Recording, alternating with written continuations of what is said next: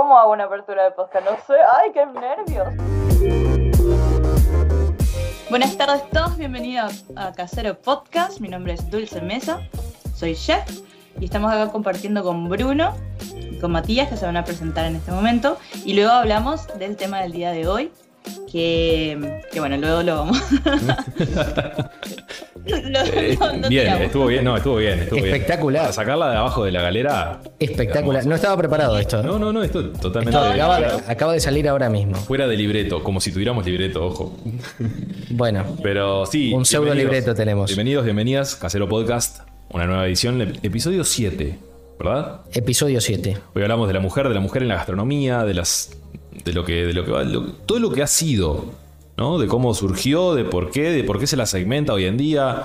Eh, montones de cosas que seguramente tenga Dulce más noción que nosotros porque nosotros somos hombres Claro. y como hombres no tenemos mucha...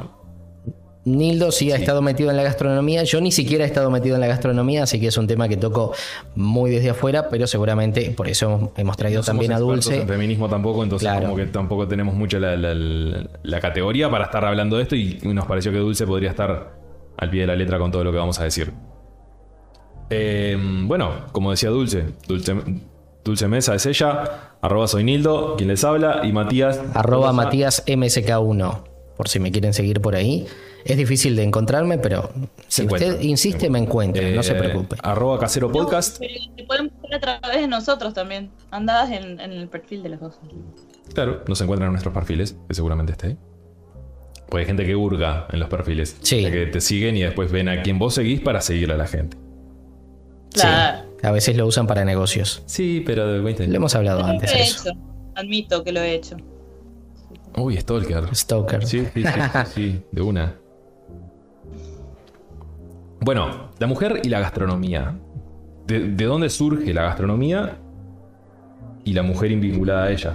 ¿No? Podría ser una de las preguntas. ¿Cómo se llega a lo que hoy es la mujer a la gastronomía? ¿Cómo, cómo es el proceso de, de la mujer trabajando en la cocina, trabajando para o para ella misma o trabajando vendiendo de algún producto que tenga que ver con la gastronomía? Están invitados a escribirnos por el chat, todos los que quieran estar.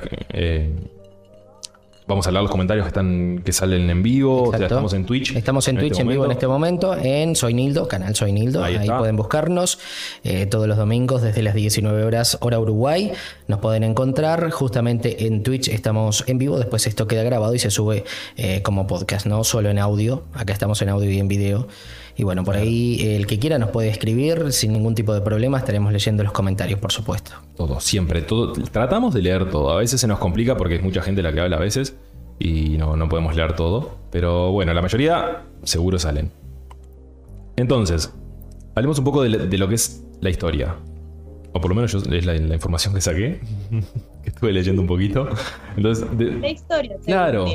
Eh, encontré un historiador español que se llama Carlos Ascoitia, que habla justamente de la historia de la, de la mujer en la, en la gastronomía a lo largo de los años. Y marca como tres puntos esenciales en el- de lo que es el, el- el- el rol protagónico de la mujer en la, en la cocina. Ahí, eso, eso quería decir. Y no me salía y estaba dándole vueltas.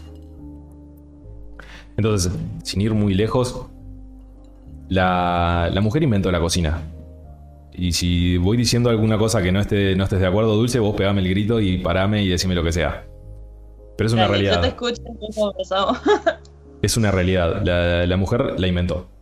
Como labor que tenía por, por vivir en aldeas pequeñas. Estoy hablando de Mesopotamia.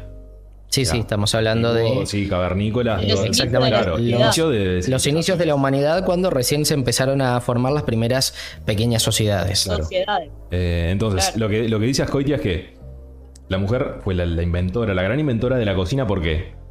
Porque habían como dos facciones, del hombre y la mujer dentro de la... y tenían como sus roles definidos por sociedad. No por un mandato, no por nada, sino por sociedad. El hombre era el que iba a cazar y en esas, en esas, en esas veces que se iba a casar no era que se iba de mañana y volvía a la noche. A veces pasaban 3, 4 días y, el- el- y la, la cantidad de hombres que se fueron a, a casar no volvían. Entonces, ¿quién quedaba en las aldeas? Las, las grandes matriarcas, la- las, las mujeres, la- las esposas, la- los hijos, el- los pequeños, lo que sea, el resto de la comunidad. ¿Qué Claro. pasaba? de algo tenían que vivir durante esos 3-4 días que, que la banda de, de orangutanes se iban a casar, por decirlo así. Sí, me hace reír igual la expresión. Claro, pero sí, es así. Entonces, ella tenía que empezar de alguna forma a, hacer a- empezar con preparaciones o con, algún tipo de, algo para darle, para alimentar a, ese pueblo, a esa aldea, a esa familia, a lo que sea. Entonces, lo que dice Ascoya es que fue la mujer como la primera en, en- y usa la palabra domesticar inclusive para los vegetales, porque lo estoy leyendo y tengo como textual, dice que la, la- la primera es en, en domesticar tanto alimento, tanto vegetal como animal. O sea, animales pequeños, fue la primera que se dio maña para, para tener un sustento mientras. Mientras sucedía todo ese proceso de caza y traían toda la cantidad de, de alimento que iban a tener para el resto del año. Y as- asimismo con los vegetales. La primera en plantar, la primera en tratar de cosechar, la primera en tratar de producir algo para poder comer mientras todo eso sucedía. Eso antiguo cavernícola Mesopotamia, como quieran llamarlo. Sí. ¿no? Primera etapa de la sociedad. Entonces, de ahí partimos por, por la esencia de que la mujer empezó la, empezó la cocina. La mujer, digamos que es la gran inventora La gran inventora. de la cocina en general. Creo, Las- o sea, también tiene que ver con, con lo que es la cocina de, de- de lo que nosotros conocemos como cocina hogareña. Porque creo que ahí, en, ya como avanzando un poco en la historia, eh, en realidad gastronomía, como quien dice, como un servicio eh, que se ofrece para alimentos, eh, fue más marcada por el rol masculino que el rol femenino Claro. en un tiempo más adelante. Pero sí, yo, yo estoy de acuerdo que la cocina, como quien dice, la cocina para alimentar a los seres humanos de una sociedad, de un pueblo, de una aldea, sí fue marcada más por la mujer y, y que es, como decía, el rol principal de mantener y sostener y nutrir las vidas y las personas que quedaban en un mismo lugar, particularmente los niños y bueno, después de los niños. al resto de las, Sí, sí, sí, tal cual. otras personas, O sea, el- el- ¿no? la esencia de la el cocina. el- sostener y nutrir. Creo que eso también es mucho el, el rol que las mujeres en general tenemos de sostener un, un- sostener algo y nutrirlo a través de, de esa de esa nutrición. sí, sí, como, como ese lado materno, decirlo por, por alguna forma. Claro, exactamente. Em, Que es como la, la- la energía, que fuera de lo que sean, como Sí, decir, sí, los roles ni nada de eso, creo que esa es como nuestro mm, nuestra esencia como mujeres, es de sostener y nutrir lo que sea que es, en este caso estamos hablando de una aldea, ¿no? Y, sí, sí, pero creo que es como nuestra esencia. Y a través, el- la, la manera más eh, evidente o la manera más lógica que tenemos de asociar esa nutrición tiene que ver con, con los alimentos. ¿Vale? La cocina y sostener la vida y sustentar la vida a través de, A través de de la los cocina. alimentos. Sí, a través del la- alimento, claro. Esto que hablamos recién de, de la, mujer como rol, como sustento, como, como todo eso, se siguió manteniendo. Hoy en día se sigue, por supuesto, pero de otra forma. Pero así como tal cual lo dijo, siguió hasta por lo menos el 1700 antes de, Cristo. ¿Qué es lo que se crea ahí? El código de Hammurabi. Que es lo que, lo que o Hammurabi, no sé cómo se dice bien, porque es... eh, Yo lo había escuchado como Amurabi. Puede ser Hammurabi porque tiene que ver con, con lo que hoy en día es Israel. O sea, el- el- no, me acuerdo cómo, no, no me acuerdo cómo se llamaba antes. Pero hoy en día es lo que es Israel. Bueno, ahí. Eh, Hammurabi era un, un- No sé si un. No, presidentes no habían en esa época. Pero. Pero un tipo que creaba leyes. Digamos, por decirlo así. Y creó todo un código civil. Como para Sí. la primera sociedad real que hubo, digamos.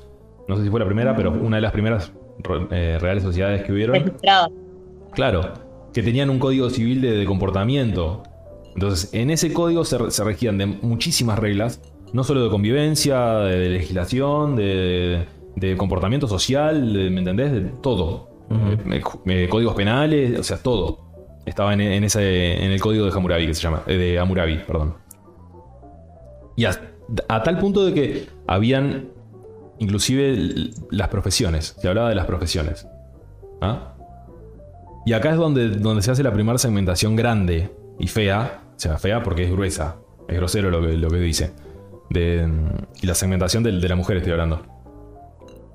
Dentro de las profesiones a la mujer se la, especi- se la especifica, y lo estoy leyendo, em, como ser esposa, ser esclava, ser sa- sa- sacerdotisa o ser tabernera. Que en esa época la tabernera era una prostituta.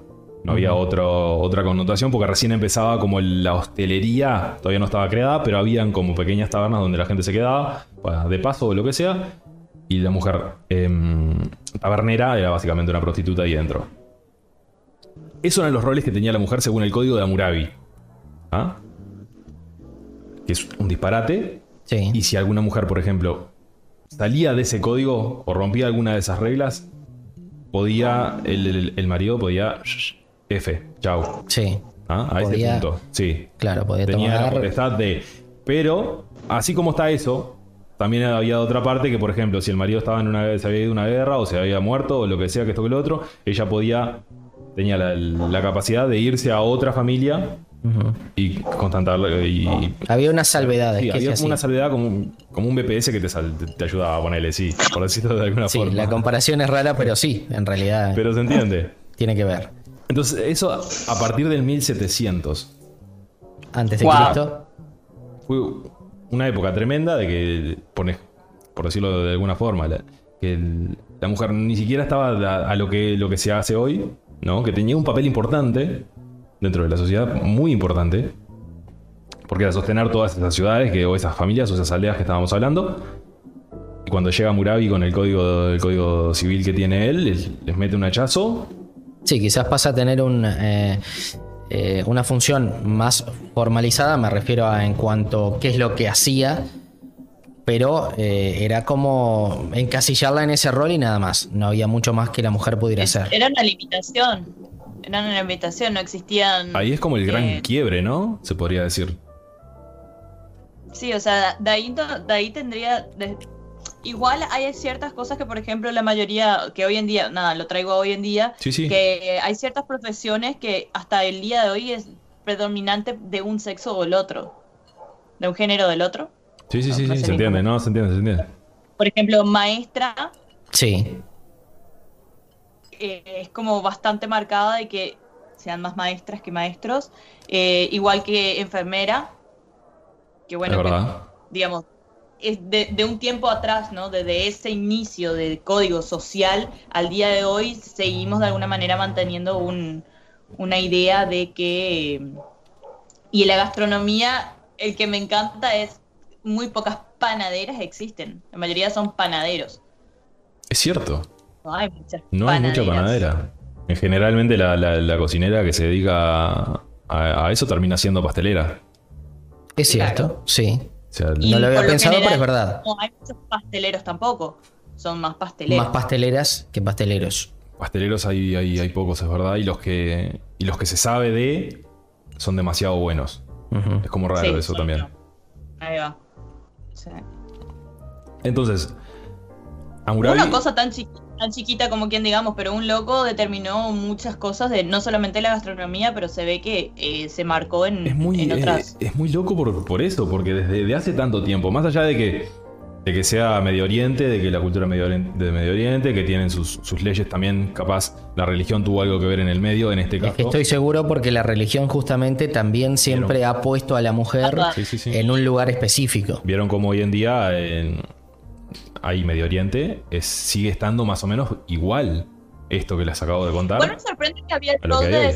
sacerdotisa igual, eso no lo sabía. Mm, mm, Igual me sorprende que la mujer dentro de lo que es la religión o las creencias espirituales, como quien diría, existía un rol bastante interesante, que es el ser sacerdotisa. Hay en otras culturas que no tienen un rol no, hay otras que, no. Ni una creencia más espiritual, eh, la mujer casi no tiene rol. No tiene participación más allá de, de ser parte de. Es una locura la, la- la costumbre que tiene el hombre, por ejemplo, ¿no? De que le dicen algo, lo mantiene y así se mantiene durante el resto de su vida sin cuestionarlo. Sí. Hasta hoy, hasta la nueva era de, de después de los, de los 80, 70, 80, que más o menos se empezó a revolucionar todo, pienso yo. Tal vez antes, no, no, no me acuerdo. Pero es una locura el, el- el- el efecto rebaño ese de, de seguir lo que ya está mandado, porque sí. Claro, porque ya, eh, bueno, eh, a ver, el ser humano también es un ser de patrones, de costumbres, o sea, estamos acostumbrados a crear un patrón y seguirlo, Sí, sí, sí. ¿no? Esto de las rutinas, por ejemplo, vas a trabajar a tal también- hora, salís a tal hora, por ejemplo. Y es lo que nos permite tener un orden en lo que es la masificación o el, el- los trabajos em, de alta, de, de alto, de alta potencia, ¿no? De, de, de trabajo que, que tenga orden y que sea de, ma- de máxima producción de lo que sea. Sí, sí, sí, no, Esa pero digo, está bien, está bien tener un orden, está bien, está bien todo es, eso, es pero. lo que, es lo que también nos hizo quienes somos hoy en día, como sociedad, como mundo y como em, eh, estructura mundial, social, socioeconómica. Sí, sí, claro, claro. Es ese orden y esos patrones. Es una locura igual. ¿eh? Eh, estaría bueno cuestionarse un poquito más las cosas, a ver si está bien lo que estoy haciendo o no. Pero está, eh, somos otra época, es otro tiempo, es otra era. Sí, ahora quizás también eh, cuestionamos un poco más los mandatos religiosos. Antes lo que decía la religión iba a misa Era literalmente y nadie lo cuestionaba para nada. Bueno, justamente Ascoitia viene más cerca en, en este, en este artículo que estuve leyendo y ya se entra, se- ya empieza a tocar lo que es el siglo XIX, ¿no? Más, mucho Eh, más cerca. Hasta el, y lo dice textual, hasta el siglo XIX la mujer ni siquiera tenía aparición en recetas o libros de cocina. Hasta el siglo XIX. Es un montón. O sea, respu- Y eran horribles las recetas. Tengo el libro de Escoffier por ahí y la verdad, Eh, sí, puede ser. Eh, no, no- no sé porque no tengo libros tan, tan, tan viejos, pero digo, eh, ¿cómo, cómo se le ocurre? Sé que seguramente, porque esto tiene que haber, han habido películas, creo, de, de mujeres escritoras bajo un seudónimo masculino para poder publicar sus Ah. libros. seguro. Entonces, seguro que, que hubieron, pero claro, no se sabe. No se llega a saber nunca porque no, no tienen su nombre o nunca se dieron a. Claro, el, seudónimo ocultó realmente a la persona Tal vez y si bien sido- esa persona se dio el gusto, Claro. quién sabe quién se lo atribuyó también, porque eso solía suceder. A veces lo escribía quizás una mujer a un libro, como decías vos, y se lo atribuía a otra persona, un hombre, Claro. ¿no? Como que él había sido. Entonces, Y en realidad no. Claro. Esto de. Y ahí viene, y ahí viene también que basándonos en, en la- lo primero que estuvimos hablando, que las mujeres fueron las que estuvieron cocinando desde la casa, todo aquello que comieron y mamaron realmente los grandes chefs fue la cocina materna, que Sin luego duda. ellos aprendieron eso y lo traducieron a sus propias recetas, pero sin embargo la base fue la receta de la nona, la receta de la madre, que luego se llevó a, a- a una profesionalidad y a un a una digamos a un estiliz, o sea, estilizarlo al punto de ser una receta que, que fue renombrada a través de plano de tal o mengano. Sí, todos mamaron de, de ahí. Enti- Entonces, siglo XIX. Que ¿Qué- tenga el original. Ah, ahí está. Ahí está lo del libro. Estaba mostrando el libro. Lo del libro, ahí está. Todo tiene Tauriza. Tien- Sí, la verdad. Este, entonces dijimos, tengo el- ¿qué, Ya empiezo a sacar. ¿qué más, ¿qué más querés mostrar? ¿Qué más tenés? En un esfuerzo de la producción estamos Claro, que, muestre, que muestre lo que tiene ahí libros. para que lo vea la gente en Twitch. los libros que tiene Dulce, que ahora nos va a decir de qué son. Tengo un montón de libros, pero para que estoy buscando uno particular. Acá. A ver, a ver, a ver. A ver qué nos trae, Bueno, que qué nos trae. Dulce. Porque por algo lo, lo- por algo lo buscó. Sí, por algo lo quiere sacar. Woman's, a Woman's Place se llama. El lugar de la mujer. Sí, el lugar de la mujer. Viste que el lugar de la mujer donde es, ¿no? Y acá tenemos como un montón de historias de distintas mujeres a lo largo de la historia, de distintas profesiones y particularmente en la cocina, pero que habla de, del- de la, de inventoras o de líderes, rompieron científicas, madres solteras o lo que sea, que cambiaron el mundo de la cocina a través de su receta o a través de, de distintas... em, acciones que hicieron. Y está muy bueno porque justamente tiene mucho que ver con, con lo que estamos hablando. Eh, yo que sé, por ejemplo, acá me- de lo que estábamos hablando, esta mujer que se llama Catherine ah, Di Messini, que era mm, que digamos que fue la que organizó, en de- nació en 1519, falleció en 1589 y gracias a ella se le puede considerar que, que se creó una ceremonia de, de restaurante elegante o de, de gourmet. ¿no? Ella era, mm, se casó con un- uno de los reyes franceses, ¿no? heredó eh, con Henry, eh, Enrique II y fue ella que era una mujer muy como consentida y les, les obligó a, a generar toda una ceremonia atrás de la comida Ah, mira. cuando se hizo reina. Capaz que no, digamos, hasta esa época sí no había una, no, no teníamos como, las mujeres no estaban impuestas en, en recetas, pero sí de repente en algunas otras cosas como, como eso, ¿no? El, el- la ceremonia de sentarse a comer con platos, con los cubiertos, se hizo moda porque esta chiquilla de 14 años eh, digamos, era muy malcriada y quería hacer las cosas de a o de manera, como quien dice, pero por lo menos y cambió el curso del orden de la ceremonia de, de un restaurante, lo que hoy conocemos como un restaurante elegante, a, a sus inicios. Fue Ah, la que, que presentó una, una, una, una ceremonia. Como un o pro- sea, como un o protocolo. evento Sí, sí, sí, sí. El protocolo, exactamente. Mira. Este. Después hay otras mujeres, esta mujer que se llama Lina Richard, que fue de 1892 a 1950, fue la primera mujer negra en afro, eh, afroamericana en Estados Unidos en tener un libro, en, en salir, eh, trabajar en un restaurante como cocinera, tener libros y tener su propio eh, show de televisión. Muy bien. Lina Richards. Y ahí lo muestran. Tremendo, tremendo. Tremendo. Eh, ¿La autoría de ese libro? ¿Cómo? La autoría de ese libro, ¿Quién- digo para buscarlo, ¿no? claro, para que... ¿quién, lo, quién lo publicó? Claro, se llama. Es, fueron dos personas. DP. Ay, ¿cómo es pronunciar su nombre? No lo sé, pero te lo muestro acá. Ah, no, no, no DP eh. al bla bla bla. Y Steph Wright. Pero fíjate la, fíjate la editorial.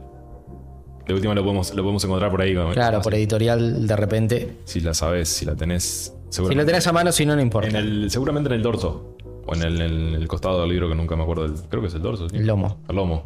Little Brown. Acá. pará. ¿Cómo, cómo dijiste? The Little Brown. L- LB Little Brown. Ah, LB. Little, Little LB. Brown. A Woman's Place es el, el nombre del libro. Por si alguien lo quiere buscar. Sea, claro, si alguien lo quiere buscar, si le Eh, parece interesante. Está bueno. A mí, desde luego, me pareció bastante que interesante, que que- mostrando Dulce. Es probable que lo busque después por sí. ahí. Eh, Sí, está muy bueno. y si no, que Em, después nos manda una foto con él y la, la subimos en También de la podemos subir al Instagram de Casero Podcast. Si nos mandas una foto de eso, lo podemos subir. Seguro. A- al Instagram de Casero o a, o a Discord también puede estar. También. Lo Te etiquetamos. No te preocupes. Para, para la gente que usa Discord. También es otro canal para, para lo, que, lo que hacemos acá. Em, bueno, Y, listo. y en lo, lo lindo de esto también es que en estos libros luego hablan de distintas personas, ¿no? ¿Cómo se llama esta, esta señora Esther End, Enger o algo así? Sí. Eh, fue la primera eh, crítica de comida en Estados Unidos. Ah. Era, em, digamos, mix, eh, mezcla de mm, americana mm, china, nacida en Estados Unidos. Eh, y también lo particular de ella que como tenía una, una cultura muy cerrada a, a través de, de lo que es el mantener la cultura en un país distinto al ser inmigrante, eh, tenía eso en su contra y además de eso que ella tenía mm, eh, preferencias sexuales eh, distintas o digamos otras opciones que se vestía como hombre también y vivía en San Francisco. Y es muy interesante, es muy interesante, se hizo muy, muy, muy famosa luego y, y tiene tremenda receta. Ah, porque el libro, aparte, aparte de tener la historia de cada mujer que estuvo eh, implicada Sí, en en, algunas en la historia, las tiene recetas también. Qué impecable. Claro. Está muy bien ese libro. Sin dudas. Muy. Sí, sí, sí. Bueno, y lo- ta, y hay, hay muchísimas historias, muchísimas historias. siempre me corta. Y, y también está bueno porque, bueno, en- hay muchos países que te- sabemos que la cultura gastronómica está muy marcada y como que tienen un, una historia o unas recetas que vos decís, bueno, esto es de este país, ¿no? Claro. Eh, sin embargo, en Estados Unidos es, es demasiado versa- como multicultural, no hay, digamos, una comida tradicional americana, existe, pero no como otros países. Entonces este libro también trae a connotación que todas estas mujeres fueron la que, los- las que crearon la, la comida tradicional americana de alguna manera, con toda su versatilidad y con toda su, su variedad de distintos eh, eh, aromas, sabores, inclusive influencia de distintas culturas. Sí, sí, con su Eh, propia sazón, con su propio gusto, con su, su paladar. Claro, con- que lo traían de sus países originales, pero bueno, lo hicieron suyo en ese lugar. Claro. Y hay muchas recetas, eh, son, la mayoría son personas de color afroamericanas, eh, latinas y, y bueno, y asiáticas. Pero bueno, hay una mezcla de todo. Qué- Está qué- bueno este libro. La verdad me gustó. Pasanos después la, la foto. Así la, la podemos Dale. subir a, la- a las redes y podemos publicarla. Y la podemos buscar también nosotros para, para leerlo. porque Sí. Me, me parece que está bueno para leer. No son libros que se ven usualmente tampoco. No, no, no es algo que, No, claro. eh, fue un regalo que recibí de mis, mi hermana que vive en Estados Unidos, me lo mandó por Navidad y, y tremendo regalo. Qué Un divino. beso. Qué divino. Bueno, siglo XIX estábamos hablando hace un ratito. Y entra todo esto que, que decía Dulce de, de cómo la mujer empieza a tomar representación de alguna forma. ¿Qué es lo que sucede en el siglo XIX? Fuerza, fuerza tremenda, la Iglesia Católica. Claro. ¿no?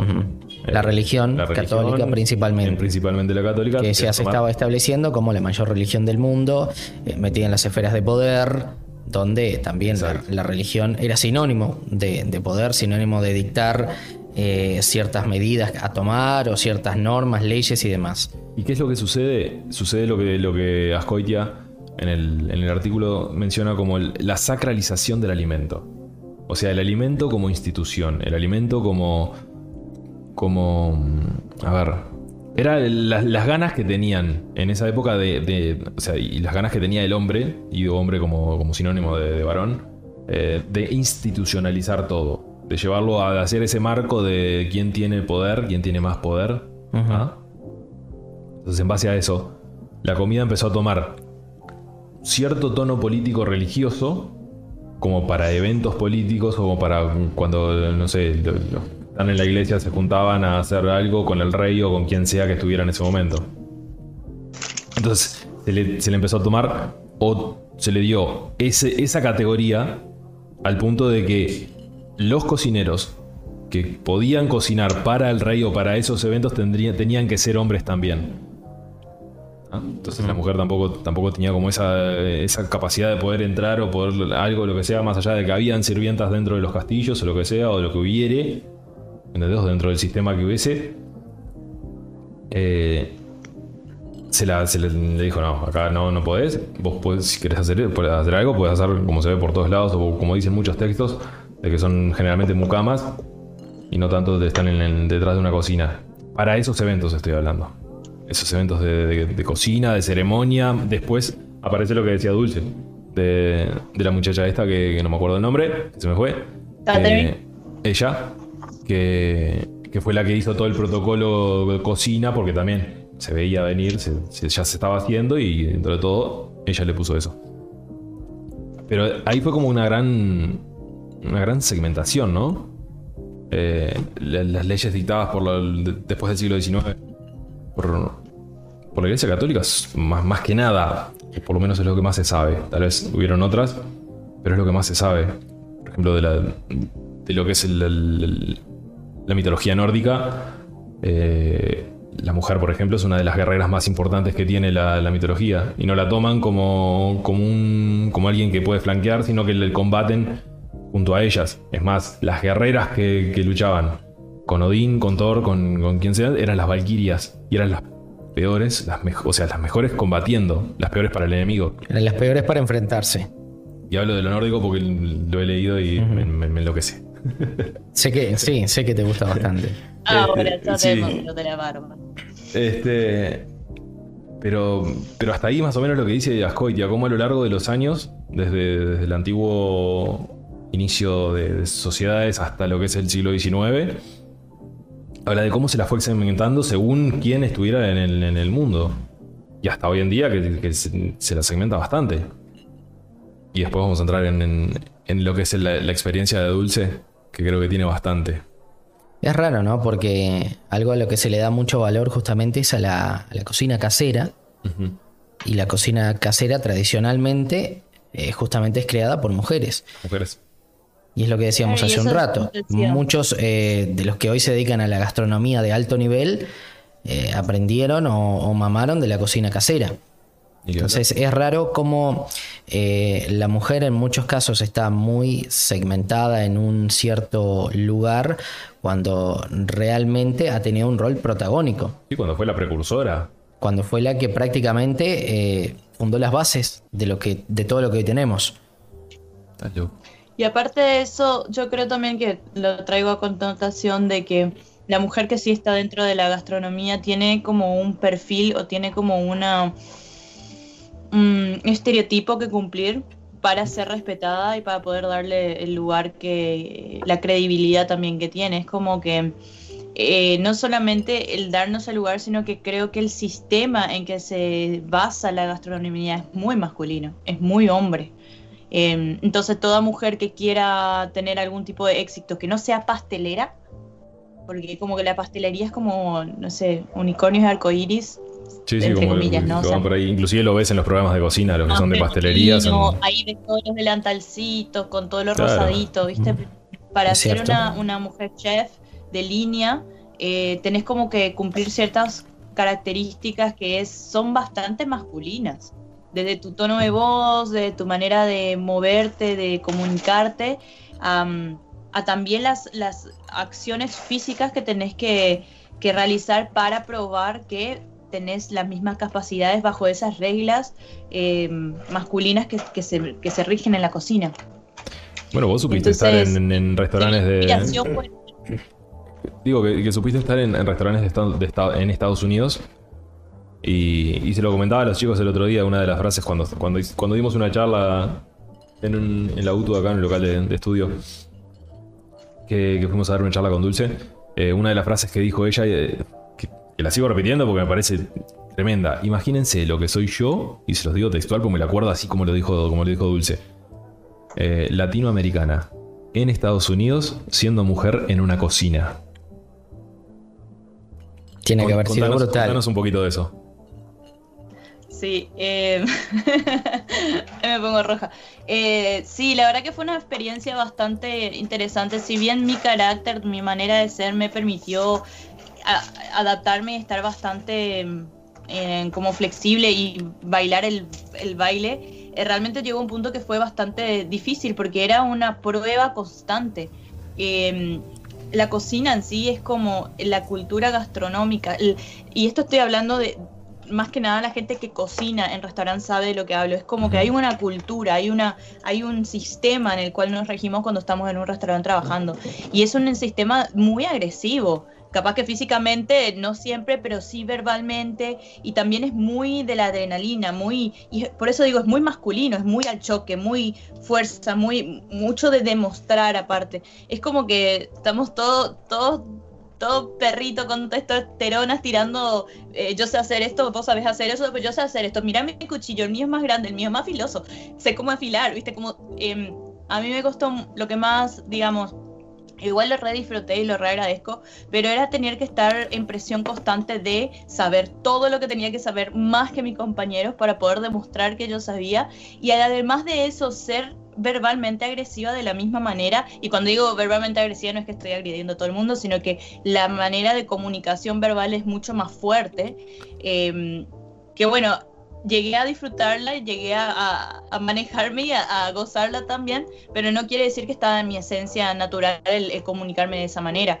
Entonces, ¿por qué digo eso? Es porque el ser mujer en la cocina tenés que tener un temperamento bastante, bastante masculino para empezar, como bastante pisar fuerte y tener como esa actitud de que no me va a tocar nada, eh, vení, dale, ¿qué? Vení, dale. claro. Sí, sí, tenés que, que estar en ese mismo tono para poder, por lo menos, que no te pasen por arriba, que es lo que generalmente sucede. Claro, todo el tiempo. Y en ese comentario es, segundo es que eh, eso es ser mujer, ¿no? Ser inmigrante extranera también te hacen em, latina, pa, como, ¿no? como en, el, en, el, estereotipo también de lo que es una latina y, mm, y, el ser inmigrante en un país donde hay una tensión constante con todo inmigrante existente, eh, tenés que estar probando no solamente tus capacidades intelectuales, pero también mis capacidades lingüísticas em, todo el tiempo y si me equivocaba una palabra, una pronunciación y todo eso, era como me daban palo todo Se lo marcaban todo el tiempo. Todo el tiempo. Entonces tenía que tener una impecabilidad desde mi acento, las palabras que utilizaba. Y la cocina, en las, digamos, los servicios son rápidos. Tenés que comunicarte así, en una y otra. Y había días que mi cerebro no andaba. Era como, ya estaba exhausta. el, ritmo, el ritmo que genera está en. el ritmo que genera el cerebro tenía que estar tan filoso, tan así como tan tan filoso, tan puntiagudo, que, bueno, era, era bastante estresante y bastante pesado. Y arriba de todo eso, algo más es que era, soy físicamente chiquita. Físicamente no tengo la capacidad de hacer ciertas cosas, como levantar eh, bandejas y bandejas de pollo, de huesos con pollo y grasa, ¿no? Para hacer sí, ollas de caldo con 70 litros, por ejemplo. Ollas de caldo y, y tipo pedir que te ayuden es como, ay, claro, no podés ¿no? Entonces también entra como todo eso de que yo puedo, yo esto, yo, yo, yo, viste, como que déjame a mí que yo hago. Y muchos accidentes físicos que tuve eh, y que me lastimé mal en la cocina fue por eso, por no querer pedir ayuda para no ser, em, para que no se me hagan bullying. Para, que, no, te digan nada o para no ser pesada, porque a veces eh, va, más por un, lado, eh, no, no quiero molestar a lo que están haciendo los otros también. Y termina siendo un poco por ahí también, más allá de, las dos cosas. Claro, también, porque si te están dando una tarea, es como que. Claro, te la dieron a vos, tenés que tratar de hacerla, porque los otros todos tienen tareas también que tienen que terminar y hay que sacarlo rápido. No es que tenés tiempo a ayudar a otro, o sí, a veces sí, porque te dan las manos, pero generalmente no tenés el tiempo. Y no, vos no querés ir a molestar al otro que está a veces con, full concentrado haciendo sus cosas para que te ayude y, quitarlo de esa actividad. Claro. claro, y ahí entra mucho, entra mucho el poder resolver el pensamiento crítico y resolver las cosas en el momento, ¿no? En vez de, esa olla de 25 kilos, de 25 litros, que pesan un huevo con toda la, todo el sobrante del caldo, ¿no? Que tenés todas las verduras, los huesos, todo.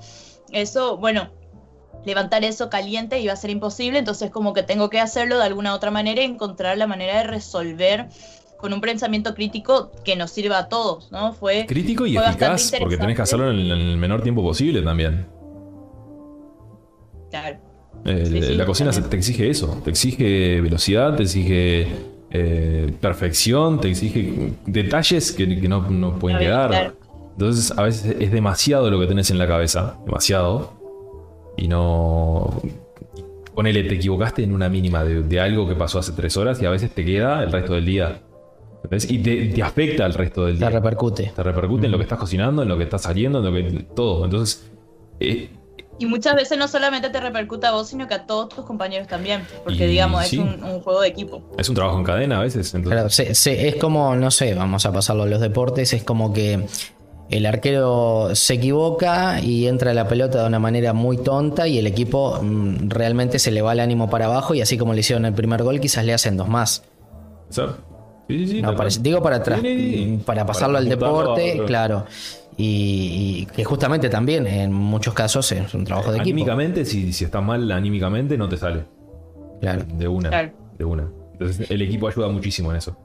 si, porque si ya te, más o menos te conocen, te, dicen, te tiran algún bolazo que toque Para sobreponerte. te levanta, te levanta el humor y empezás y reenganchas como, como si no hubiera pasado nada.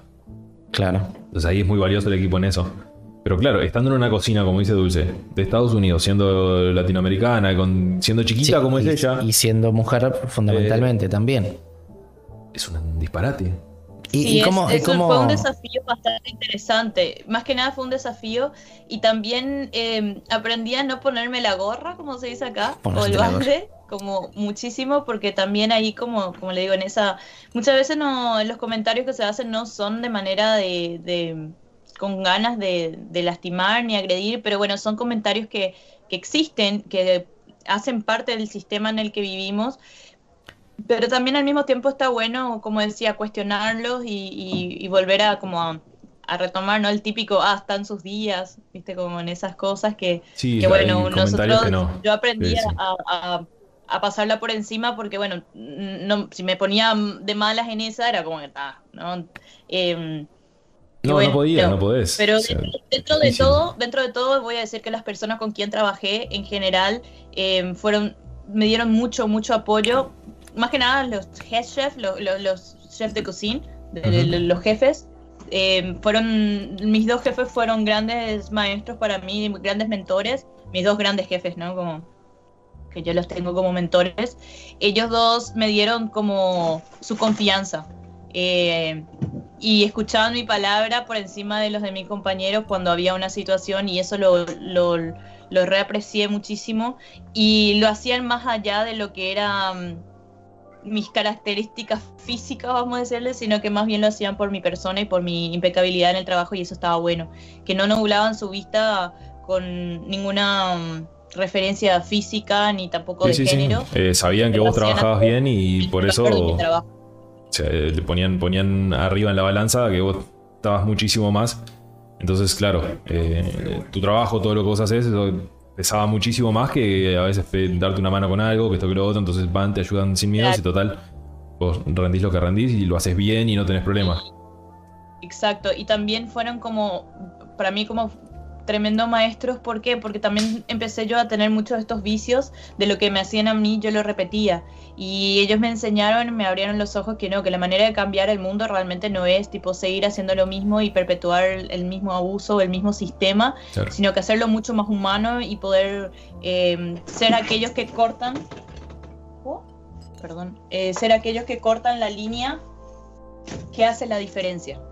¿No? O sea, el ser el cerillo que no, que no permitió que se siga prendiendo la- la- las siguientes mechas, ¿no? Y Sí, sí, sí, sí. eso, la verdad que estoy re agradecida de haberme cruzado con estos seres humanos porque la verdad que humanizaron y me enseñaron a humanizar la cocina más allá de muchas otras cosas. eh, que es lo son que todos sucede en mucha- en muchísimas cocinas, eh, no tanto hoy en día, pero sí durante los años muchísimos cocineros que tienen una tarea y la hacen durante toda su vida. Y no, no cuestionan esa tarea, no cuestionan la forma, no cuestionan el método, no tratan de hacerlo diferente, no tratan de hacerlo a su manera ni siquiera. Se encajonan en eso y Lo hacen como se lo pidieron o 30, como está 40 estipulado años, sí. y ya está. ¿sí? O sea, no prueban otras formas. Tal vez esté impecable y esté toda esa técnica y esté perfecta. Y la pueda seguir haciendo así. Pero no prueban, no prueban otra forma de. O ver cómo, le da- cómo darle su forma. Ese- esa- eh, ¿Cómo decirlo? Es como el, el- el pensamiento crítico de alguien. A Claro. veces se tiene, no se tiene o se alimenta. Si vos lo podés alimentar y aprendés a alimentarlo, eh, transformás todo lo que, vos, lo que vos haces en algo mucho mejor. O mucho mejor, o, o le pones tu impronta a lo que está saliendo. Y entonces Sí, ya adquiere cierta que- personalidad. Lo que vos haces Claro. adquiere la personalidad tuya. Este plato es de. Claro. O este Y- plato tiene eh, Y a características medida que de lo van tal. probando la gente, por ejemplo, se dan cuenta. Mira, esto es de esto porque lo hizo, lo hizo él porque tiene esto. ¿Ves? Claro. Es como una- una- una- un signo que. cualidad que te da. Pero eso se, Nunca se me voy a olvidar una- uno de los grandes aprendizajes así que me hizo mi, mi mentor, que yo lo llamo así, que es Joel, Joel, Joel se llama. Sí. Es un eh, nacido en Filipinas, un cra, la verdad que un tremendo, tremendo chef. Y recuerdo que yo estaba en una disputa verbal con uno de mis compañeros, viene, me toca el hombro como callate. Y yo así, no, pero que no sé qué, que me voy a callar, no sé qué. Y empezamos a, jugar de quién sacaba más rápido los platos.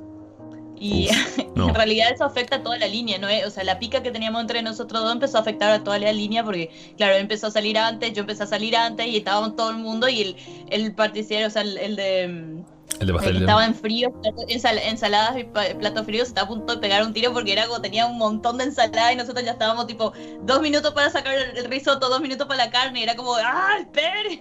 Sí, sí, tenían, Y- tenían todo y era, y era un juego que tenían entre ustedes dos y eh, terminaba afectando Era al un resto. juego, una amiga que nos estábamos agarrando entre nosotros justamente por eso, ¿no? Porque yo qué sé, es la- la- las tonterías, bastante niños, ¿no? Bastante adolescentes también. Pero es parte, tremendo- es parte de estar en una cocina, es parte de estar en el equipo, ¿viste? Es- Esas cosas alimentan, pero ta, a veces complican. Pero claro, hay, hay maneras y maneras, ¿no? Entonces, eh, ta, no sé, al final me equivoqué en algo, eh, de- gasté un, un pedazo de, de cerdo, me parece una cosa así. Y me saca, me llama el chef al, al, al refrigerador que caminas, el walk-in se llama, y, y me, me, saca afuera y me dice, lo único que te voy a decir es que estoy decepcionado de vos, esperaba mucho más. Te bajó toda la moral ahí. Te bajó la moral al piso, de una. Claro, en vez de agarrar y, y, gritar y decirme, no, como que baja un cambio, lo que sea, en el medio de la línea, me sacó para afuera de, de la situación y me dijo, esperaba más de vos. Y eso es como como decía como dice Bruno, es el pensamiento, de alguna manera es el pensamiento crítico, el separarte de esa, de todo ese sistema y dejar de hacerlo de la manera que uh -huh. a él lo hicieron y como él aprendió también, ¿no? Y, y buscar la mejor manera de, de, decir, tipo, fue tremenda, tremenda cachetada, pero sin tocarme ni tampoco sin, sin, sí, sí, sin, faltar sin agredirme respeto, sin agredirte, nada. Wow. Eh, te dijo eh, dos palabras bueno, y te, te cambió de vuelta la cabeza. Claro, y también así, en la misma persona, recuerdo que mmm, yo no puedo comer cocoa, cacao, cacao puro, pues soy alérgica al cacao puro. Y, y, bueno, estaba también en una, con la misma, con el mismo, con el mismo cocinero, estaba en otra pica, de que, que bueno, estaba ahí, eh, y yo me estaba ya agrandando, o sea, estaba haciendo lo mismo que me hacían a mí. Y, claro. y no me estaba dando cuenta porque estaba ahí en la rosca como eh, perpetuando también el abuso que yo recibí, lo, lo, lo volvía, lo devolví. Lo estabas devolviendo. Claro, y entonces agarra él y me dice, eh, tenés tres días para hacer una salsa que acompañe la, el curso de quesos y tiene que tener cacao. Me Yo le miro así, ¿me estás jodiendo? No, eso es lo que te mando a hacer, esa es tu tarea, tenés tres días. ¿Y cómo le voy a hacer si yo no como cacao? ¿Cómo voy a manipular si yo no como cacao? O sea, soy alérgica, se me tapa la garganta, me da anafalexia. Yo así tipo...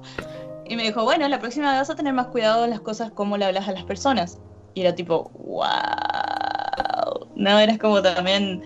Eh, hay un aprendizaje de poder tener la humildad siempre en cualquier momento y, y, y, eso, volver a salir, volver a salir. Si bien uno recibió algo, palo, bueno, tratar de salir de ese esquema y que sea, si van a escuchar mi voz, que sea desde el respeto a lo que realmente es mi trabajo y no desde el griterío que, que mismo yo recibí, ¿no? Que, sí, sí, sí, sí, o sea, no, ahí fue como el del no, no devuelvas la misma piedra de la misma forma. Claro. Eh, un poquito Igual de lo hice, y... la salsa quedó por, por, toda la temporada y estuvo muy buena, pero claro, me, me costó muchísimo, me costó muchísimo porque no podía, eh, no podía probarlo, no podía olerlo, o sea, más o menos tenía como una, discernía más o menos de lo que estaba sucediendo y pedía a otras personas sus comentarios. Entonces también ahí como apelaba al paladar de otras personas sí, sí, sí, que eran mismos del restaurante. Y, y, bueno, al final terminé trabajando con este, con este otro cocinero. Eh, en desarrollar, que, que bueno, también era el, parte del castigo, era como que pueda yo poder desarrollar la receta a través de trabajar con esta persona, ¿no? Y, y bueno, estuvo bueno.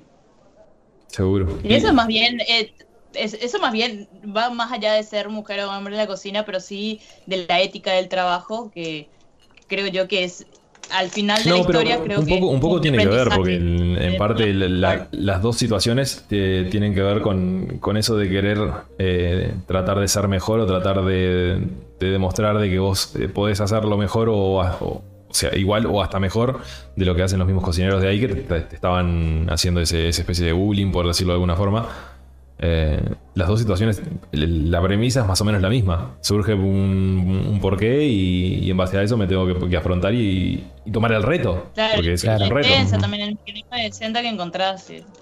Quieras o no, tiene, tiene un poco que ver.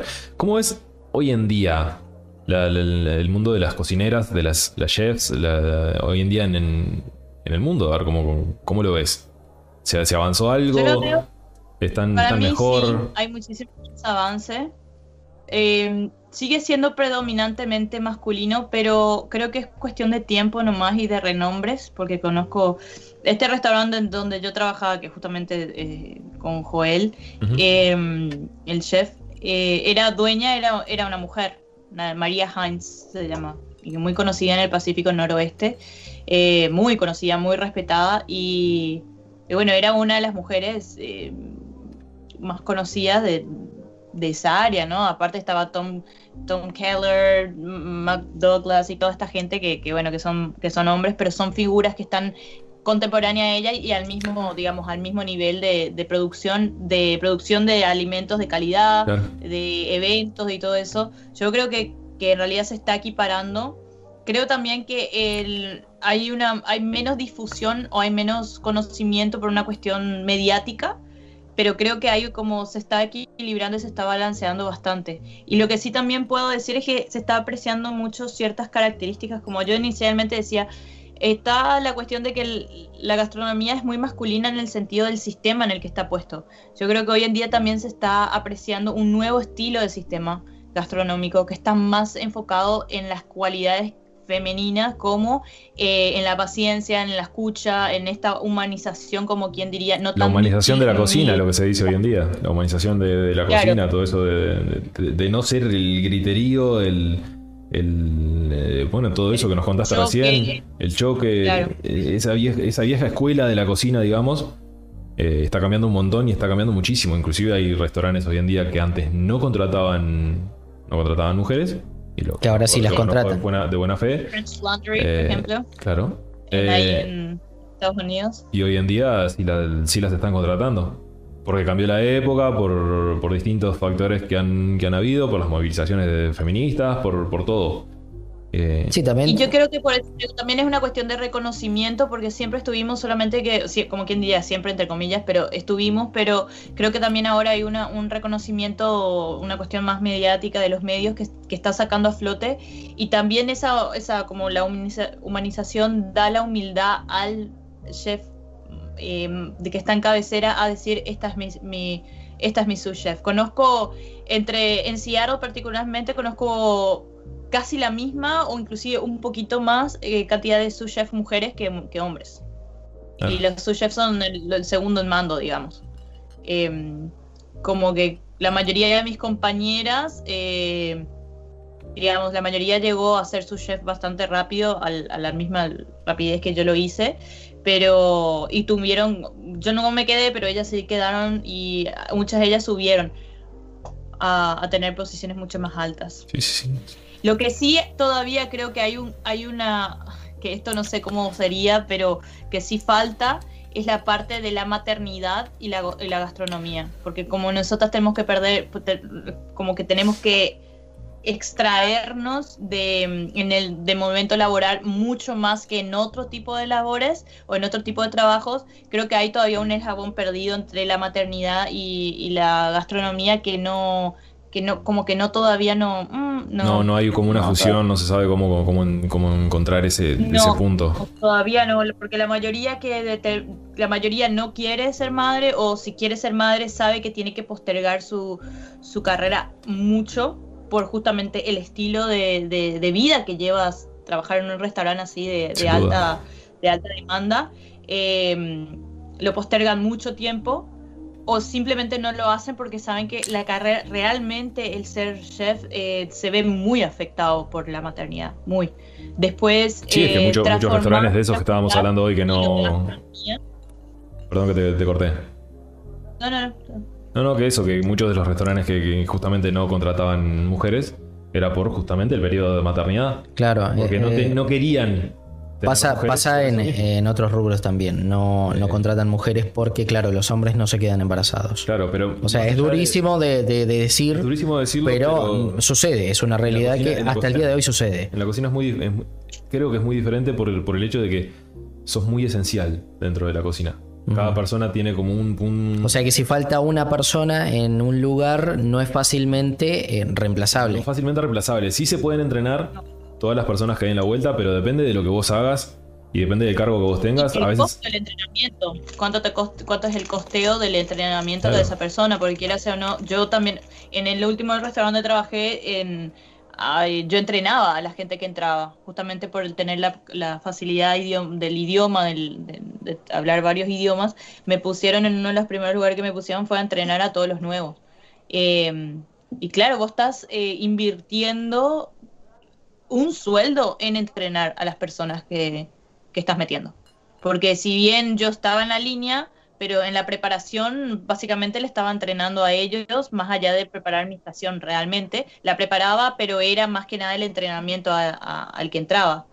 eh, y estar prestando la atención y tenerlo en- conmigo trabajando en mi, en mi estación, eh, llevaba, o sea, mi tiempo se realmente se invertía abundante Sí, en el sí, sí, sí. entrenamiento de esa persona. Es muy, Entonces, es muy complejo en tener que realidad. estar pagando un sueldo eh, de maternidad más el sueldo de entrenamiento y hay tanta, el turnover se llama en, en inglés, no sé cómo se llama en español, como el, el recambio que tenemos de cocineros es demasiado rápido, es, es mucho, entonces como que...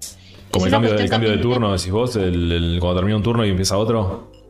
No, del recambio de, de labor, de que de, de un día estás trabajando con uno, como que no hay una... Ahí está. Se entendió. Sí, sí, sí. Ahora sí. Como que no hay una... una Como que no estás siempre en la misma estación, sino que vas rotando. Claro, una La rotación, constante de las cosas, como que. eh, por eso digo, no tengo idea, si supiera, seguramente ya lo hubiese hablado con alguien, pero realmente no tengo idea cómo se. Cómo en este. Yo sé que también en otros rubros es de esa manera, pero yo no sé si es porque mi rubro o no, pero eh, lo veo como es bastante complicado. Es bastante complicado poder eh, fusionar eso. Es difícil. Y A no ser que seas Porque- vos dueño de un restaurante o, claro, hay- hay veces que- o que seas, no sé, digo que a no ser que vos seas el dueño del restaurante que podés permitirte salir unos días y tener y mandar, por ejemplo, desde tu casa eh, las, las cosas para hacer o algo así, siendo cocinero de línea no puedes hacerlo jamás. No podés tomarte un día de repente, ¿no? No, no, no. O sea, eh, tenés que ir, tenés que ir a trabajar. Tenés que ir. Yo, Sí o mira, sí. cuando yo era cocinera de línea, llegué a pasar 62 días sin un día libre, trabajando 18 horas diario, o sea, Sí, cuando estaba todavía en- sucede en, muchísimo, línea. muchísimo. No era una Y no, es, y no es porque Dulce sea mujer o lo que estamos hablando recién. Sucede en general no, en cualquier no, tipo de cocinero. Cualquiera que se dedique a la gastronomía siempre tiene fechas en las que no va a parar, no va a tener libre, no nada. Porque es, es demasiado intenso el, el- Ujú. el flujo de trabajo que hay. Entonces tenés que, tenés que estar al- a, tiempo con todo. Hasta que está. hasta que- o, o te morís o parece- lo pasás. Que esto también me parece interesante, si un día te, te, te copa, les copa en realidad hablar, es esto también de la salud mental de los cocineros, porque más allá que seas mujer o hombre, en realidad hay una presión muy grande en todo lo que es eh, presión emocional, psicológica, ¿no? De- del trabajo, de las horas, de las la- largas horas Está que bueno se ve afectado grandes, Eh, grandes eh, Sí, lo enfermedades. podemos, lo podemos charlar, eh, ¿sabes mentales. cuándo? Cuando sea el, el- Vamos a averiguar cuándo es el Día Mundial de, de la Salud Mental. Sí. Que hay, no me acuerdo cuándo es. Pero ya podemos, podemos hablar contigo, Dulce, y podemos, podemos traer alguna, Lo podemos alguna doctora conocida o, o algo de eso. Podemos invitar a alguien más para que también tenga su, como, como ese punto de vista. Para, Porque, bueno, el último, la, la última vida que se cobró, que es una de las más conocidas, a través de problemas eh, depresivos y, y problemas psicológicos y emocionales, fue Anthony, Fue Anthony Bourdain. Que fue el- que es, es, es el, era, era un dios. En ¿no? su, momento, en era su momento era como el, el- el gigante, porque era el más mediático, viajaba por todo el mundo mostrando qué es lo que se hacía. Fue como el, el primer pionero en lo que es la comunicación gastronómica, más allá de todo lo que él sabía. Entonces, claro, influ- la influencia que tuvo a nivel mundial, Bourdain fue una locura, una locura, un disparate. Entonces, a partir de ahí empezaron como a... Sí. Sí, es una referencia que tiene todo el mundo hoy en día. Lo siguen teniendo. Yo tengo, am- tengo amigos, tengo cocineros que he trabajado con ellos que tienen en su casa un cuadro con la foto de Bourdain. O en su lugar donde Sí. trabajan o cosas así. Y lo ves muy seguido a eso. Cuando, esto siempre lo digo, cuando, cuando Bourdain vino, vino a Uruguay, y lo digo como, como anécdota, eh, la primera vez que vino con el programa que hacía él, eh, no, no podía creer que en todas las casas hubiera un parrillero acá en Uruguay. No podía creer Qué eso. curioso. Es un disparate, eh, porque eso no lo ven. toda- él viajaba por todo el mundo haciendo su programa. Y acá en Uruguay todo el mundo tenía su parrillero en su casa. Sí, es lo normal. Y él, y claro, para nosotros normal de toda la vida, pero para él era impensado que un país pudiera tener eso. Sea, no, ten- no tenemos Como idea de... porque lo que pasa acá en Uruguay es que la- la- el parrillero, bueno en, bueno, en Latinoamérica en general, en realidad, pero acá en Uruguay muy particular porque eh, no es, perdón, el Río de la Plata, pero acá en Uruguay es como que incrustado. Vos sabés que todas las casas, departamentos, todos tienen parrillero, o sea, es como en Paraguay también es así, hay muchos parrilleros y se hace mucho asado, pero es como acá es como en, en Paraguay todavía es debatible si lo pones o no pones. Acá es como poner un inodoro y pones una. Claro. Sí, es casi un requisito acá para tener una casa que haya un parrillero por lo menos cerca. Y si no tenés una casa, tenés un apartamento, te llevas un Es metro que, tanque hasta no, arriba. es que en los apartamentos donde yo vivo, por ejemplo, eh, atrás hay un patio grande donde hay parrilleros comunitarios. Claro. Que hay varios, por cierto, ¿no? Sí, sí, las, las casas, el que se hace casa tiene parrillero. Pues Capaz no tiene baño, pero tiene parrillero. Pero parrillero hay. Seguro. Y, y a Bourdain eso... Las, estufas, son par- las le- estufas son parrilleros. Claro, le pones no una, le pones una parrilla arriba Una parrilla y- con brasitas así, te haces la carne que tengas por ahí. Entonces el Bourdain decía eso, eh, él no, no- no- o sea, se dio cuenta que el uruguayo no tiene idea de lo, de lo que realmente tiene en el fondo de su casa. Pues es una herramienta increíble con la que puede cocinar prácticamente gratis y, te, Y viste que para nosotros es lo más común del mundo. para nosotros es súper común, es como normal tener un parrillero y a veces ni lo usás. Ni lo, usas- lo, lo tenés una temporada larga que no lo utilizaste. Que lo usa y- utilizás el horno de Lo usa repente. para poner cosas adentro. Que ni siquiera usa el parrillero, lo tiene porque la casa la- lo trajo. La, la famosa churrasquera que a veces la utilizan de estantería. Sí, eh, horrible. Pero bueno, eh, esa es una, de- una de las anécdotas que, que siempre me acuerdo de, de Bourdain por eso. Disparate, loco. Eh, y para. Retomando el tema. Sí, sí, No, sí, eso, a eso iba. Si lo quieren relacionar con el asado, he visto pocas asadoras. Siempre es un aplauso para el asador. Es verdad. Claro, la- el, el grill, el típico grill o la, o la parrilla tampoco es una, digamos, tradicionalmente no es un lugar donde donde lo veas a una mujer. Generalmente. O sea, ¿Ustedes conocen una parrillera? ¿Una Sí. mujer parrillera? Yo no, conozco yo no. sí, sí, sí, yo conozco. Yo conozco. Porque si está, si está escuchando a mi vieja, va a saltar y va a decir: Yo aso y soy asadora. Y, Claro. ¿Entendés? Bueno, claro. sí. Pero- a ver, eso sí, pero digo, tipo, en un, en un restaurante, En un, en un restaurante es muy difícil ver una parrillera. Una mujer parrillera eh, es raro de ver también. además en, en descripción de trabajo dicen se busca parrillero, igual que se busca pizzero. Sí, Maestro pisero, sí. ¿verdad? O maestro. Es hombre. Maestro panadero es hombre. No, no, no se la toma, no, no se la toma en cuenta. No sé si es que no se lo toma en cuenta directamente o realmente es un trabajo que consideran que lo pueden hacer mejor los hombres. Digo consideran porque no tiene por qué ser una realidad, ¿no? Sí, no, Pero por ejemplo, en, en mi casa, sin ir más lejos, cuando yo era chico, en mi infancia los asados los hacía mi padre. Claro. Mi madre ni se, ni se arrimaba al parrillero. Era de repente la que estaba haciendo la ensalada dentro de mi casa. No, en casa, por ejemplo, es el que lo tenga más cerca. Ahí. Claro, O era mi vieja o era mi viejo y No. así. Están estas chicas de, estas chicas de, me hiciste recordar, hay unas chicas en Buenos Aires en el mercado Sí. que tienen un puesto. eh, se llaman las chicas, me parece. Las chicas del, del mercado. Que, bueno, ella contaba justamente, la- una de las dueñas contaba que en su, en su anécdota, que su hermano, que tendría que haber sido el que heredaba la parrilla de los domingos, era ella con su papá. eh, lo que hacía y que mm, un día a los 14 años, eh, te cuento la historia, ¿no? Porque Sí, me acuerdo que te la contaba. eh, dice que el padre, no sé por, por qué razón, eh, que el padre no, no encendió el fuego y fue ella que encendió. Y cuando llegó el papá dijo, ¡y felicidades! Le dice a su hermano. Le dice, no, yo no hice nada, fue Fulana, ¿no? Entonces, como, como quedó marcado ahí y con un ojo muy crítico, el padre empezó a, a ver por qué su hija lo hizo, si lo hizo bien, no lo hizo bien, pero a partir de ahí, como que el padre permitió o accedió o habilitó a ella que que ella haga el fuego los, los domingos, ¿no? Como hay ciertas tradiciones. Sí, sí, Yo lo, lo que hablábamos siempre de eso, de, de que- es eso. Yo trabajé el horno de barro. En, allá en Seattle, cuando trabajaba, mi posición, la que, la que más tiempo lo llevé, fue el horno de barro. Y no tiene. La parrilla y el horno de barro, obviamente no son lo mismo, pero digamos, tenés que trabajar con. Sí, pero Con leña, hasta- prender creo, que, fuego. creo que hasta mucho más temperatura un horno de barro que, un- que una parrilla en cuanto a la, a la- la intensidad del calor que hay cerca de- del puesto de trabajo. y la leña, ¿no? La, brasa, levantar las leñas, meter la leña, mantener el fuego y, y saber el equilibrio entre brasa y, y flama y llama.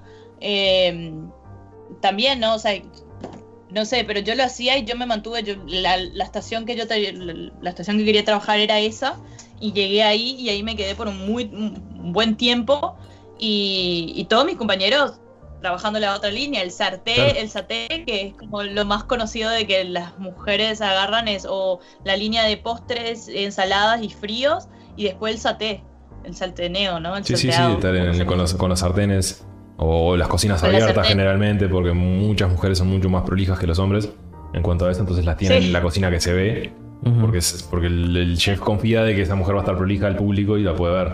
Muchos hombres, sin embargo, eh, hoy en día ha cambiado bastante, pero muchos hombres en general atrás de una cocina son cualquier cosa y, y los ves en cómo están vestidos, en, la- en la- en los delantales, que no, a a veces ni siquiera se lavan. Que eso es respons- responsabilidad del cocinero generalmente. Se lo sacan, le sacan, le Claro. hacen un bollo y se lo llevan así. Y se lo llevan así y vuelve. Horrible, horrible. Este, y como, pa- para ir, para ir como, como haciendo un cierre general de todo esto, ¿cómo ves en Uruguay la- las cocineras, la- la- las chefs, como quieras nombrarlo, acá en Uruguay, ¿cómo, cómo lo ves eh, hoy en día? Porque hay muchísimas, muchísimas mediáticas y hay muchísimas mujeres detrás de grandes cocinas y cocinas muy modernas también, que están Sí, tremendas. eso te iba a decir. Yo lo que, lo que puedo aportar de eso es que veo mucha calidad de las mujeres que he visto sus trabajos, veo mucha calidad en el trabajo y, y veo mucha innovación. Yo lo que veo que el- la- las, las chefs uruguayas o las, las mujeres que están trabajando en la gastronomía de alta, de alta cocina acá en Uruguay y de las cocinas más conocidas, están trayendo mucha, no solamente calidad de producto, eh, sino que también innovación, como el atreverse a probar algo. Eh, y más allá del juego, porque el- la mayoría de los chefs que yo conozco que también lo hacen, lo hacen más como del juego de, "Ta, voy a probar y si me sale, me sale, y, y bueno, y si no, está todo bien, sino que más bien desde el- de la parte más meticulosa y más realmente estratégica de que salga un producto nuevo. De que sea, sea un producto nuevo y no sea algo que salió por casualidad porque estaba probando.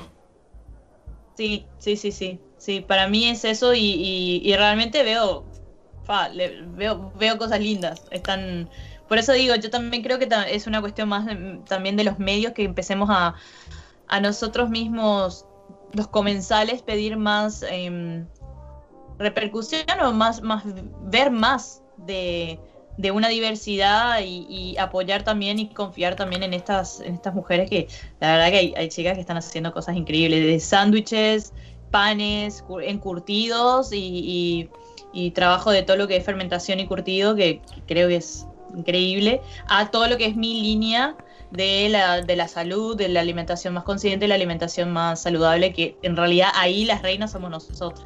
Y sí. Está- estamos está- las, las, las cocineras y la, que en, en el ámbito de la salud gastronómica creo que ahí sí reinamos nos- las mujeres más que los hombres. Eh, y mismo las personas que están interesadas también hay, hay un público más femenino que masculino en ese sentido.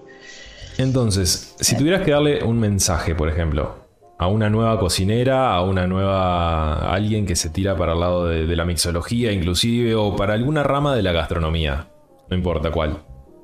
Si tuvieras que darle un mensajito, decirle vos esto, ¿cuál sería tu consejo como para cerrar el podcast con esa frase? Eh, resiliencia.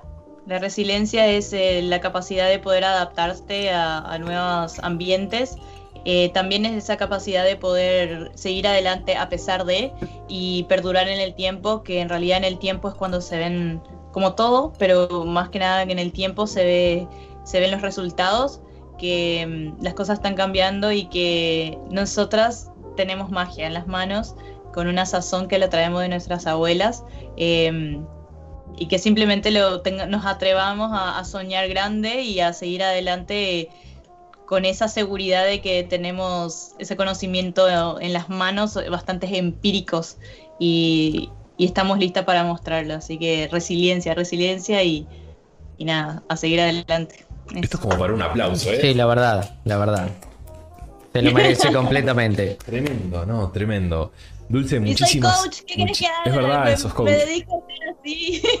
Pero, pero sí, y, está buenísimo, está buenísimo que la gente sepa, que se anime, que sobre todo las mujeres que, que a veces no se animan porque... Que inicien más algo, emprendimientos también. Simplemente que, que- que se animen.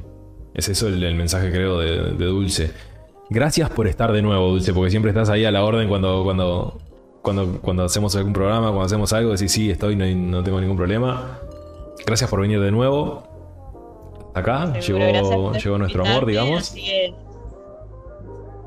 Les mando. Eventualmente hacemos algo juntos, no sé. Algún día de esto me voy para Mina y estamos ahí todos presentes. Serás Cuando bienvenida quieras. cuando quieras venir. Sí, cuando quieras, vos supuesto. O sabés. cuando quieran ustedes, tienen, ustedes tienen más razones de- venir para acá que yo para ahí, no es por nada, pero hoy en verano, o sea, todavía hay calorcito, yo tengo linda playita acá. Y a lo mejor un día, un día agarramos la computadora, la consola Y hacemos un viaje hasta y ahí. lo hasta- llevamos hasta ahí hasta y nos instalamos. Y hacemos el show desde ahí.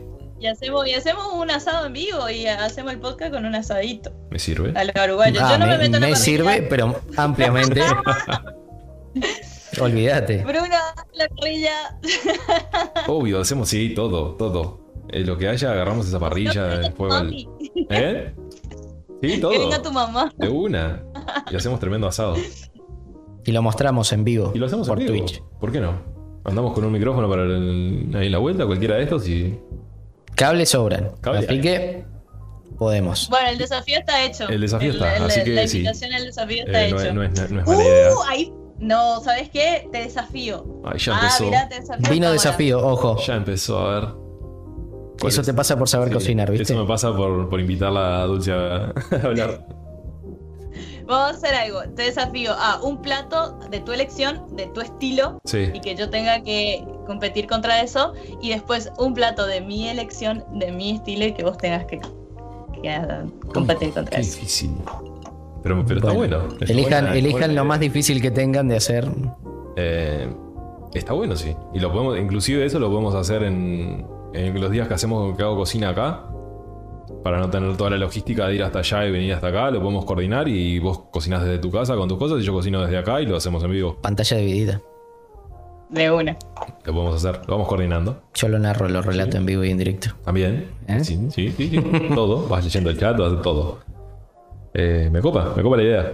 Pero estamos al habla. Gracias por estar de nuevo, Dulce. Gracias por venir. Síganla, Gracias. síganla en redes sociales, arroba Dulce Mesa. Coach, coach nutricional, hace un montón de cosas y sabe un La rompe realmente. sabe pila de La rompe. En realidad. Soy re hippie, van a ver cosas bastante del corazón, así que si quieren tener algún día, están como medio bajoneados y alguna, alguna cosa mo- motivacional, Buenas vibras. Vayan por el, por el perfil de Dulce que seguro, seguro les va a alegrar. Matías, un placer. Nos estamos viendo la semana que viene. Recuerden, está el episodio anterior, está ya en Spotify. Ya está en Spotify, también está en YouTube, está en Evox, está en Apple Podcast y está en casi cuanta plataforma te imagines. Así que no, nos pueden escuchar por Twitch, por Spotify, por Apple Podcast, por YouTube y mucho más. Nos vemos la semana que viene. Les mando un saludo. Adiós, que pasen bien. Chau, chau.